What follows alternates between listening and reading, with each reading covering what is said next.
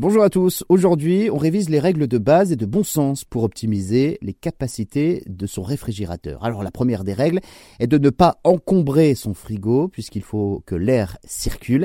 Alors qu'est-ce qu'on peut conserver ou non dans son réfrigérateur? On ne met pas ses œufs dans le frigo. Hein. Je vous avais déjà euh, consacré euh, un podcast spécial à la conservation euh, des œufs. Je vous conseille donc de vous précipiter dessus si vous ne l'avez pas encore écouté. Pareil pour certains fruits et légumes, pas la peine de les mettre au frigo ça réduit les saveurs et les textures.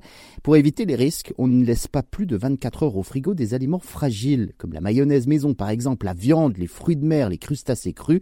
L'idée serait plutôt de les congeler après achat pour euh, les conserver plus longtemps. Autre règle, au retour de course, eh bien, il faut absolument jeter les emballages de vos produits, comme euh, les cartons de yaourt également, qui sont euh, porteurs de germes. On utilise des sachets Kraft pour les fruits et légumes, des boîtes hermétiques pour les aliments odorants, comme le fromage surtout, des contenants en verre fermés pour des poissons, des viandes crues ou cuits.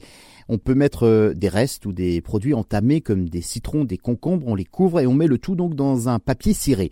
Pour éviter les oublis au fond du frigo, ça peut arriver, on place devant les produits les plus périssables et ceux dont la date de consommation est la plus proche. Même principe dans les, placards pour les produits secs d'ailleurs. S'il existe un réservé au beurre dans la porte de votre réfrigérateur, eh bien c'est à juste titre. Cet aliment buvard absorbe toutes les odeurs du frigo. On conserve donc aussi son emballage d'origine. Les bacs à légumes, dont la température est légèrement supérieure de 8 à 10 degrés, eh bien ne sont pas destinés à accueillir les viandes et les charcuteries. Selon le modèle, on apprend à distinguer les zones les plus froides ou fraîches pour adapter donc le, le stockage en règle générale dans son réfrigérateur. Voilà, vous savez tout, vous n'avez plus qu'à ranger votre frigo. Je vous souhaite un bon courage.